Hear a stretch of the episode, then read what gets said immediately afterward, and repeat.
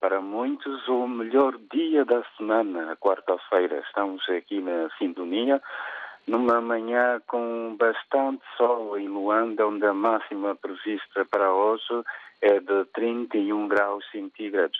Já muito movimento na cidade nesta quarta-feira, eh, com a habitual venda desordenada, a habitual venda nas ruas eh, da cidade que o governo de Luanda procura orientar esta venda, colocou em marcha um programa, um plano para acabar ou ordenar, em alguns casos, a venda nas ruas de Luanda e dar uma outra imagem à cidade capital de Angola.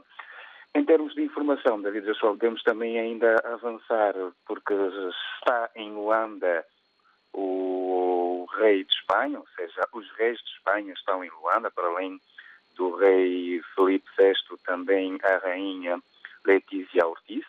É destaque hoje na agenda do rei de Espanha a participação esta manhã num fórum empresarial e depois à tarde vai discursar numa sessão solene especial no Parlamento angolano. Nesta altura, uh, também a rainha Letícia a Rainha de Espanha, na companhia da primeira-dama de Angola, Ana Paula dos Santos, a melhor, Ana Dias Lourenço, assim que está certo, eh, visitam o principal hospital materno-infantil de Angola, maternidade Lucrécia Paim, aqui em Luanda.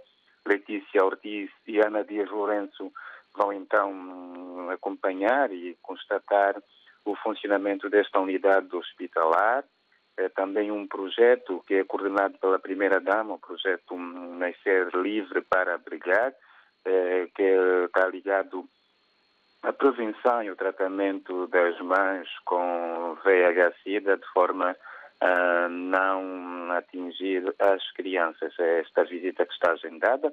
Ontem também num programa muito específico, a Rainha de Espanha e a Primeira-Dama de Angola tiveram um encontro com mulheres uh, angolanas, mulheres ligadas a várias áreas, empresárias, uh, professoras, empreendedoras, ativistas sociais, jornalistas, um encontro onde Letícia Ortiz e Ana Dias Lourenço acabaram por ouvir várias questões da, da área de intervenção destas mulheres, sobretudo no setor social.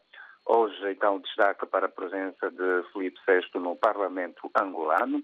Foi o Parlamento que aprovou também a proposta do Orçamento Geral de Estado para Angola do ano de 2023. Foi aprovada na especialidade nesta terça-feira. Os deputados das comissões, depois de ouvirem membros do governo e parceiros da sociedade civil, fizeram recomendações e emendas ao documento com foco para maior atenção ao setor social, em particular as famílias vulneráveis, também deram aqui uma recomendação para maior aposta no setor da produção nacional. A proposta do Orçamento Geral do Estado angolano de 2023 vai à votação final global no próximo dia 13 de fevereiro. Hoje também decorre aqui em Luanda e vai encerrar a Semana da Estatística. Foram três dias de atividade, segunda, terça e hoje, quarta-feira. A Semana da Estatística, que marca o Dia Africano da Estatística, tem como lema Angola rumo ao censo 2024.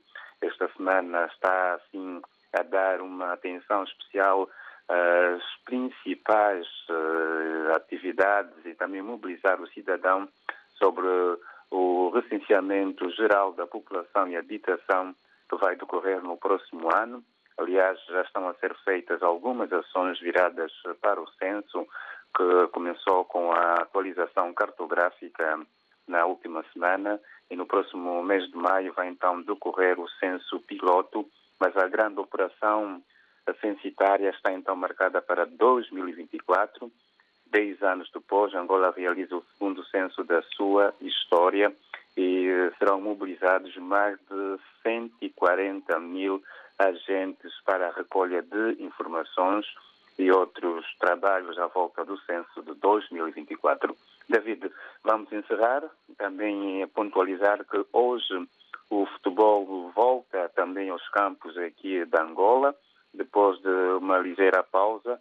Vamos ter jogos no meio da semana, jogos do Campeonato Nacional de Futebol da Primeira Divisão, o Girabola.